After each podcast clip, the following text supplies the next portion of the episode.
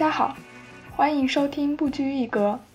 这是一档由三位留法无业游民在餐桌上发起的泛文化类谈话节目，话题涉及社会新闻、女性主义、文学艺术等领域。你将在这档节目里听到我们非常主观、任性，甚至 的观点。我们不敢说这些年轻的想法多么有内涵和深度，但他们绝对真诚，绝对善良。希望此档节目能够给你提供一些不拘于非黑即白的视角，让你对这个世界多一份理解和宽容。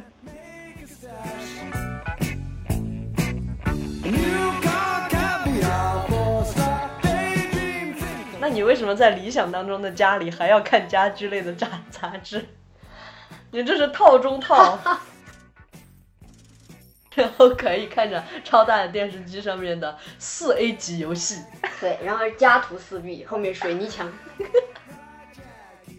看来就是我们对于想要买的东西都跟家有关系，对家的想象有关系。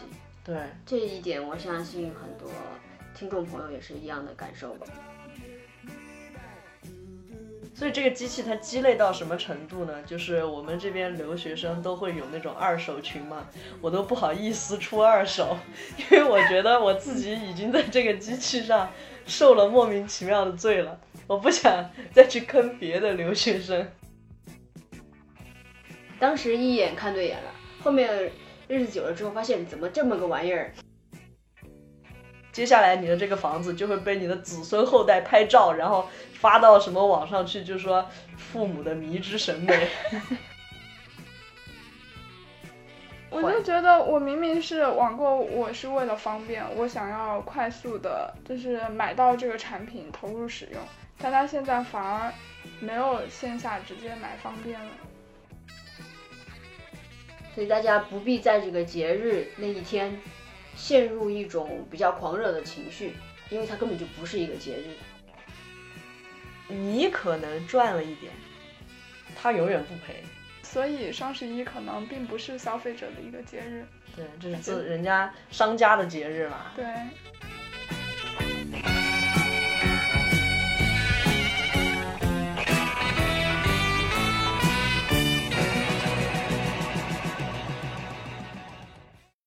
那你们有遇到过一眼就是击中自己，然后特别特别想买的那种产品吗？我有，在这边一个朋友的男朋友家里看到的超大电视机和连着的那个 Switch 和 PS 四的游那个游戏机，那真的是我的一个梦想。理想生活主要是你看到它，你就看到了你心底最柔软的地方。居然用具象的方式表达了出来。对，反正就是一整套的游戏设备，还有音响设备，是我最想买的，但是确实是目前买不起的。但是只有买不起的东西会一直萦绕在我脑子里面，买得起的东西可能印象就没有这么深刻。那你买过的东西里面呢？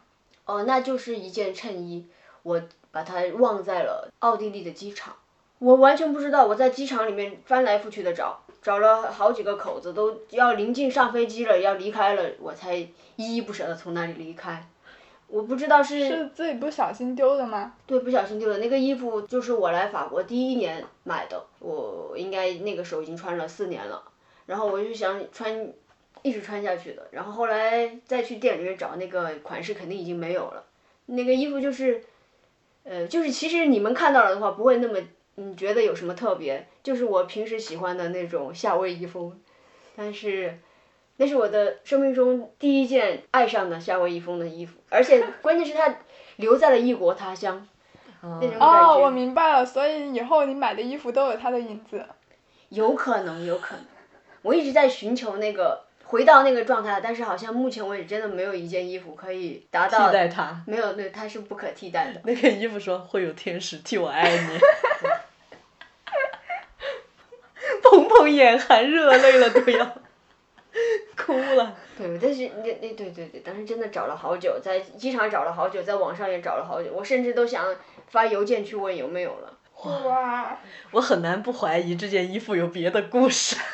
是真的没有别的故事，有有一个小小故事，就是当时和两位女性好友去在这边学语言认识的，去去玩儿。然后当时一眼就真的是像你说的那样，一眼看中了那件衣服。然后他们俩都说啊，怎么选这么这个这个太太爷们儿了吧？就是深蓝色的底子，然后飘着那种叶子，各种乱七八糟的花儿啊、叶子啊那种，上面就是很像黑社会的那种。啊，就就是两个人非常瞧不上。但是我当时就觉得，这这是我来法国刚不久，好像那件衣服就是一个新生活的开始。哦，可能有这层意识，我就说我为什么要听你们的？我心里面是这么想，我还是要选这件。就后面就真的很喜欢，就觉得可能也一是这代表着我的法国生活，这也代表着我并不想被他人的意见左右吧。如果非要说为感情来自哪里的话，可能来自于这里吧。嗯，如果说在未来理想的一个家里，我一定要买什么东西的话，可能就是沙发和那种一整面墙的书柜。沙发是因为平时我不太喜欢待在房间里面，所以我如果客厅有沙发的话，平时就是会窝在沙发上的。因为对你来说，卧室只是睡觉的地方，对的，没错。客厅才是起居室。对，客厅才是我日常活动的地方。而且我最喜欢的就是下雨天的时候，窝在客厅的沙发里看书，看那种家居类的杂志。哦，这是你的理想生活。对，我真的很喜欢，因为我以前有干过这种事情，听着外面那种沙沙的雨声，然后我在看那个家居类的杂志，幻想我未来理想中的家的时候，就会觉得哇塞。可以，那你为什么在理想当中的家里还要看家居类的杂杂志？你这是套中套。不，我只是享受看那些家具的快感。啊好。就跟我有时候我只是打开淘宝，然后看一下商品，我不买是一个道理。我只是在欣赏那个挑选的过程。嗯，这个时候有一种帝王的感受，翻牌子。嗯。啊，所以你生活的画面感就是这个样子，那鹏鹏生活的画面感就是打游戏。哎，对对对，沙发不重要，整个。地地上那个懒人沙发就可以。对，懒人沙发都可以，甚至不要沙发，就给我整个屁垫儿在那个 水泥地上面都行。我就要一面超大电视机，然后可以看着超大的电视机上面的四 A 级游戏。对，然后家徒四壁，后面水泥墙。我能懂你的那个心情，因为我不是想要一个一整面墙的书柜嘛。嗯。我很喜欢收藏书，而且我买书有一个习惯，就是我我一定要先看过这本书之后，我再决定我要不要买。所以我买来的书大部分都是收藏用的，所以我就很希望有一个很大的书柜可以来放我这些藏书。我觉得它会很让人很安心。嗯，没错。就和沙发一样。有没有什么沙发厂商能找到我们？又可以打广告啊，我我真的我有一个很喜欢的品牌。它的品牌名字叫，待会儿逼掉。叫做。那你现在买到过最让你记忆深刻的东西呢？现在让我印象最深刻的，应该是我几年前买的大提琴。哈，啊。那个是我工作之后第一次为自己的爱好，然后。斥巨资买的东西，确实是斥巨资了。对，而且当时我其实也刚工作不久，然后但不知道为什么，我脑子里就想，我真的想要一把自己的大提琴，所以我当时还好是在上海，因为上海有很多那种私人的制琴的工作室。嗯。我当时就是挑了一家口碑最好的店，然后去那个店里让那个师傅帮我挑的，就是价格还。我还能承受，但其实也不太能承受。那把琴是我分期付款买的，但就价格比较中等的，然后我拉着又十分顺手的一把琴。而且你找制琴师傅买有一个好处就是，因为琴是需要经常保养的，而且它其实很容易出问题。那你找制琴师傅买的话，就可以让他帮你去修，帮你去调整。相比琴行来说，后期会省一些钱吧。印象深刻，就是因为首先是我当时非常非常想买的一个东西，然后是我第一次为自己的那种业余的爱好去买单，然后它又那么贵，当时确实是下了一番决心的，因为刚工作，我存款就那么多，它的价格基本上就是我当时存款的量。嗯，所以我是分期付款，这样子至少我还有生活费。那那你呢？你对买过的印象深刻的东西和对未来想要买的东西呢？我买过的有两个东西印象特别深刻，呃，一个是在这边的旧书店上淘到的莫奈的画册，因为它真的非常的厚，然后它是对莫奈生平的每一幅，就存世的每一幅画都有一个详细的介绍。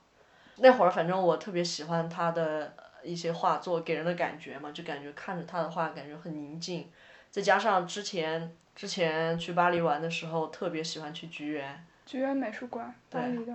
对。那确实很震撼。对，美那真的是就是，就坐在那里，不是有一个弯的一面墙吗？啊，真的就是坐在那里一直看他的一副巨长的睡莲。嗯，这类艺术家的作品，你真的是一定要亲身去艺术馆看他的原作之后，你才会感觉到非常的震撼。对。它带给人的那种视觉和情感上的冲击，我觉得是你在电脑屏幕上面欣赏他的时候感受不到的东西。对。所以我很能理解，就是你在菊园看了莫奈的作品之后，对，然后去买那个画册，对，就感觉更喜欢，更喜欢了。对的，对的。就这个画册，除了它的艺术收藏价值之外，还有一个让人印象深刻的点，就是 实在是太重了，然后我人肉给它背了回去，背回了国内。更重要的是，封面还给背坏了，还给磕坏了，所以就，他他给我的印象真的是非常深刻，非常厚重的一本书。对，因为这个书跟你有故事，跟你一起经历了艰辛的旅程。我曾经买过一个摄影师的影集，也是因为他当时还是一个非常不出名的摄影师。我是在那个上海的一个国际的影展上面，然后看到了他的作品，他的那个原版的照片。那个摄影师原本是一个牧师，他就是拍来他们教堂里面做礼拜的一些人。然后你看到他拍摄的作品。你会感觉到真的有一种神性，所以我当时被震撼到了，然后就去买了他的画册，结果第二年他果然火了。太有前瞻性了。他的名字叫什么？叫冯君兰。嗯。他的第一本画册叫做《微尘圣像》，然后这一系列作品在第二年是获得了第一届阮一中摄影人文奖。在这里给大家安利一下这个摄影师，他的作品有一点肖全的风格。哦，那就是属于人文拍摄。对。对吧？嗯。那还有另外一件令你印象比较深刻的东西是什么？是一件以前从来没有尝试过风格的衣服，是一件紧身的裙子。那是去年的双十一。然后我和我的朋友当时住在一块儿，然后在那里刷淘宝。他看到了这件衣服，他说：“哇，这件衣服真的太适合你了。”我看了过后，我觉得很尴尬。我说：“哇，它太紧身了吧，它会暴露我身上的缺点诶。”他说：“不会的，不会的，一定会很适合你。”然后他就替我买了这件衣服，寄过来，硬要让我试。试了过后，果然哇，没想到我还可以走这种 性感的风格，又觉得有点尴尬呢。另外一方面，也是我开始接受自己身体的开端。所以我觉得这这个衣服也让我印象深刻，也是很有意义的一件东西。这有点像鹏鹏的那件衬衫。但你这个不一样，你这个是别人告诉你要让你尝试新的风格。那是一样的吗？就最后我们都开始接受自己嘛？嗯。那你理想中的想最想买的东西呢？我最想买的东西其实是现在一个朋友留在我家里的一个东西。猫吗？不，就是唱片机。啊。对。啊。就是我，你们理想当中，一个是玩游戏，一个是在沙发上面躺着看书。我是完全是可以躺在地上或者哪里都行，但是我需要音乐。我脑子里面经常浮现出来的一个画面就是我自己的房子客厅非常大，然后是一个矩形的，不是什么奇怪的 扇形的客厅。对，不是什么奇怪的形状。这是一个很规矩的、很大的客厅，然后它的窗非常大，是那种落地窗，外面那个阳光就可以随时透进来，然后有一个很大的电视，旁边是一个柜子，柜子上面就摆着我的唱片机，然后我就可以在卧室的中间随便跳舞，怎么样都好。哇，你幻想的真的好具体啊！对，因为这个真的是在我脑子里面幻想了非常久。哦。但是无论如何，一定会有唱片机的存在。但现在你已经有一个了。是的，但是这个我的朋友回来过后，他就会把它拿走。啊。他毕竟还是不是属于我的东西。但你买的唱片还留在你这儿。没关系，还是你的。对。对。有可能你会买下来的。对，是我这个夏天的记忆啦。可能你买唱片就跟我买书的感觉是一样的。对。看来就是我们对于想要买的东西都跟家有关系，对家的想象有关系。对。这一点我相信很多听众朋友也是一样的感受吧。你们会有这种感觉吗？就是一定要买房子，租房也可以，但是感觉并不是一个很长期的选择。你们会怎么想呢？我曾经的想法是，我觉得一直租房都没有关系，但是最近两年的话，我的想法好像改变了。我觉得人还是得要有一个自己的，属于自己的房子。如果一直租房的话，你确实会有一种一直在漂泊、在流浪的感觉。你会觉得自己是住在别人的家里的，哪怕你的出租屋是你自己精心装饰过的。但那些都只是一种短暂的满足感，因为你心里其实知道这一切一定会有一个终结的日子。没错，我的感觉也是一样，就是出租屋不能算作家，一个家的完整的概念一定是你自己被完整的接受的一个地方。出租屋你还有一个需要给他交房租的人，所以我觉得这我也是会想。最好是有自己的家吧，或早或晚，小也没关系。其实这一点的话，我觉得我现在就能很深刻的感受到，我自己的家里就是我爸妈住的那个房子，哪怕我没有住过很长时间，我可能总的这几年总的加起来待在我自己家里的时间不超过一个月，但是。提到家的话，我第一时间想到的还是那栋房子。就我觉得我在外面租过的房子，算不上是真正意义上的家，它并没有给我归属感。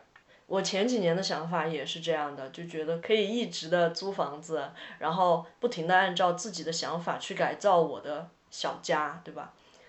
但确实是总感觉是不稳定的，或者说可能在国外。这样的生活稍微稳定一点，但国内好像租房子确实是挺不稳定的，你不知道哪一天房价又突然还给你涨了，所以就可能还是会有这样的一个原因。我觉得大家经常搬家还有一个原因，你其实一开始租的房子并不是自己最理想的，但是你的预算有限，你只能将就一下，随着你可能后面慢慢的涨薪了。你可以搬进更符合自己意愿的房子，所以大家就会一直频繁的搬家。另外说到买房子的话，我以前觉得一直租房 OK，就是因为我觉得买房子太贵了。整体算下来的话，可能你买房子的钱可以用来让你租一辈子的房了。嗯。但是现在的话，我就会觉得，呃，我好像我不在大城市买房，或者说我买一个小一点的公寓也可以。但那里是可以无条件的接受我的一个窝。嗯。所以还是一个消费观念变了，就以前可能会觉得想要留在大城市或者对，就是以前会觉得我要享受当下嘛，那我花更少的钱，我可以住更好的房子，为什么不呢？但是现在就不一样了。嗯，所以你们就是对于装修这一方面会不会有什么样的了解呢？我装修已经差不多，就刚刚说的就是我的意思。我完全没有想过它背后那个电视墙要是个什么样花色。我觉得安全稳固就好。这个得看开发商他有没有贪钱。对对对，这我觉得这个比较重要了。刚刚我讲到了买电动牙刷和 USB 的故事，感觉就是交了智商税吧。我想你们是不是也有一样的？我很久以前买过一个洗脸仪。就是那种圆形的，呃，上面会有一些小刷子的感觉。对，硅胶，可能是硅胶的那种小刷子的东西，然后可以就是低频率的震动，然后让你洗脸用的。但是我买回来了之后，我真的没有用过几次就闲置了，它真的太鸡肋了。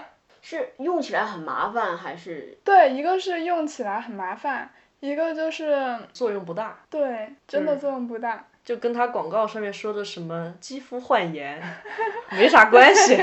可能还是想图省事儿吧，嗯，因为你洗脸的话，你拿个毛巾，然后那样擦一擦，很快就结束了。但是你用洗脸仪的话，特别是我买的是那种迷你版的，它就很小，然后我要一点一点的，就是在那每一个区域一个区域的洗，然后洗脸就变成了一件非常精细琐碎，然后又很麻烦的事情，就是让我感觉洗脸没有那么快乐了。但本身洗脸是可以让人觉得很精神焕发的一件事情，没错，洗完过后精疲力竭，对，就是会有这种感觉。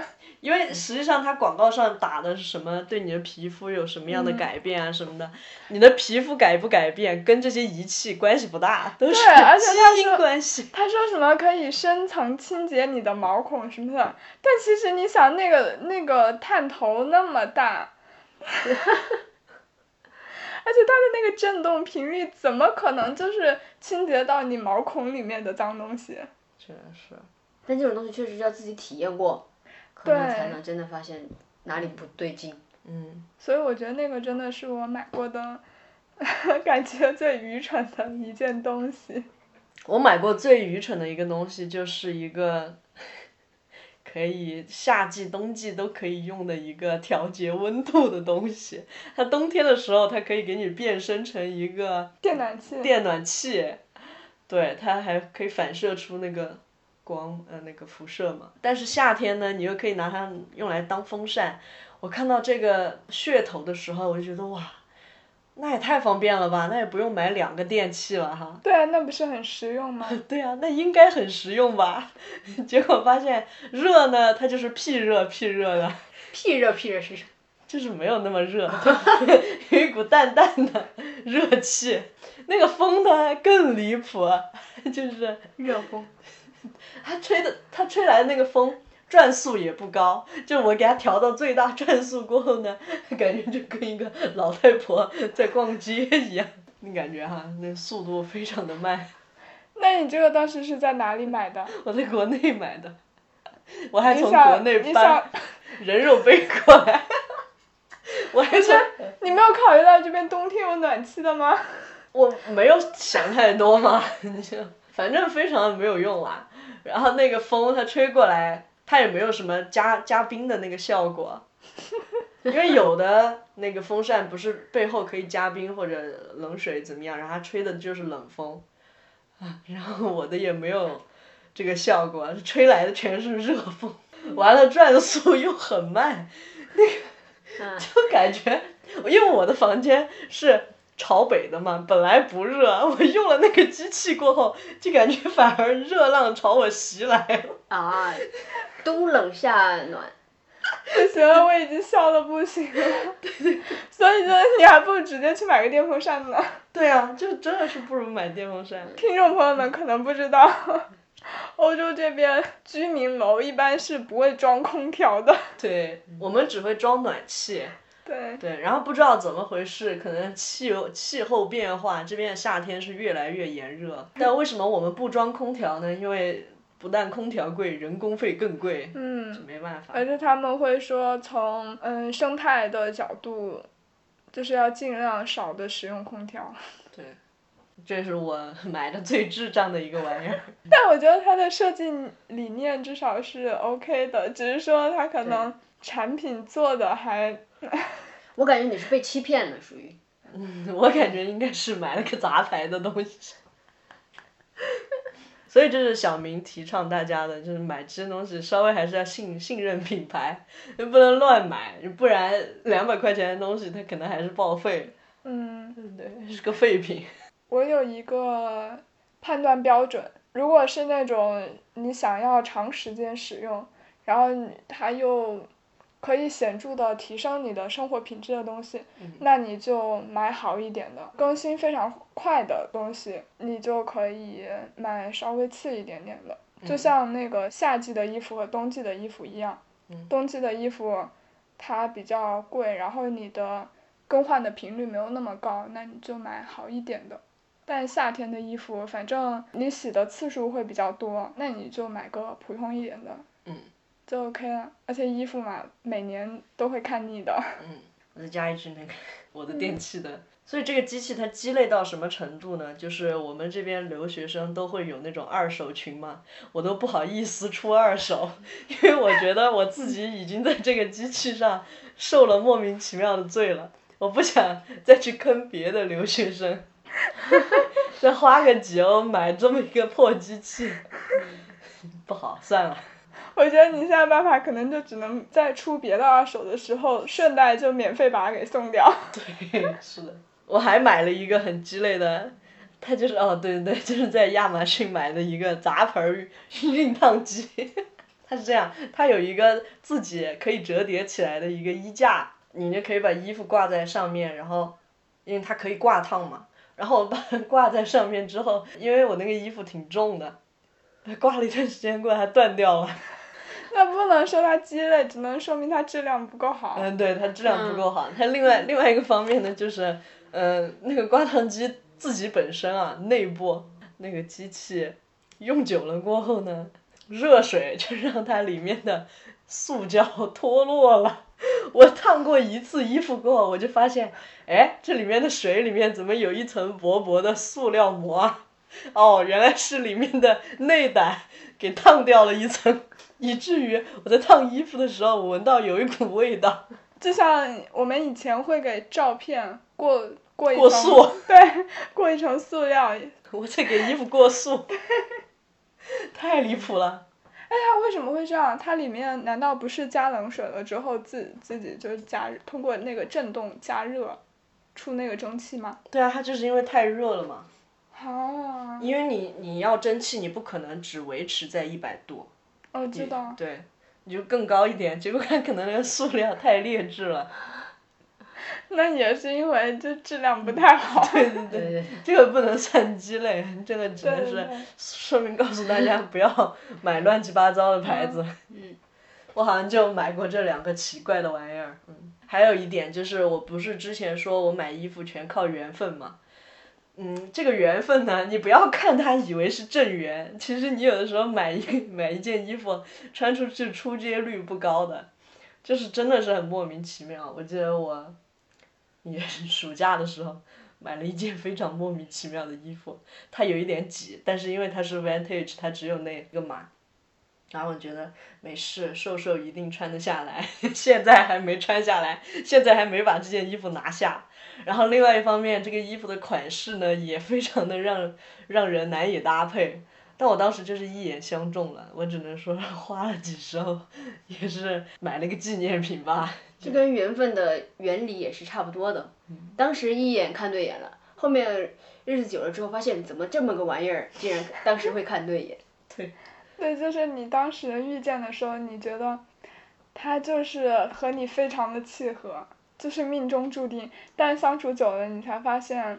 原来他不是那个合适的东西，但这个时候你就会面临选择，到底是果断的放弃他，还是继续将就？而且就是我觉得无论买什么，都要像买之前我们说的电子设备一样，你最好是整个生态，它的整个生态是很好的。比如在买衣服上，你不要突然看到一件这个衣服，它好特立独行，我好喜欢。好漂亮啊！结果拿下过后，发现自己衣柜里没有一件能搭的。我现在就是有这种窘境，没有一件能搭的。然后你就又要去买新的东西，所以你就会造成越买越多。这个时候就需要学会那个断舍离，是吗？嗯。对。还有就是你确实要养成一个习惯，在买衣服之前，你就要在脑海里想好它的搭配。对对。所以我现在买衣服的频率比较低嘛。嗯，就是因为我觉得我现在款式已经能够满足我日常所有的搭配了，我就不用再特地去买一些新的款式了。嗯，所以搭配两个字在我们购物需求当中其实是非常重要的。对。对，无论是电子产品它之间能不能够交互，还是衣服之间能否有一个好的搭配，还是你买化妆品、护肤品的时候能不能有一个好的搭配？嗯，还有什么？还有就是买房、装修房子的时候，你不要这个家具也好看，那个家具也好看，对，结果都不是一个风格，搞出来一个房子大杂烩。接下来你的这个房子就会被你的子孙后代拍照，然后发到什么网上去，就说父母的迷之审美。没错。对，偶尔的一两次冲动消费，我觉得是 OK 的，因为你购物确实会分泌多巴胺，让你感觉非常的快乐。但是长久的来看的话，那一定还是要理智一点会更好。特别是像现在各种购物节，你很容易被各种大减价啊，还有营销所吸引。另外，考虑到现在无论是淘宝还是其他平台，它的节日活动规则越来越复杂了，而且它会有提前半个月甚至更久的预售，还有什么预付定金，然后最后减多少减多少，这种令人眼花缭乱的活动规则。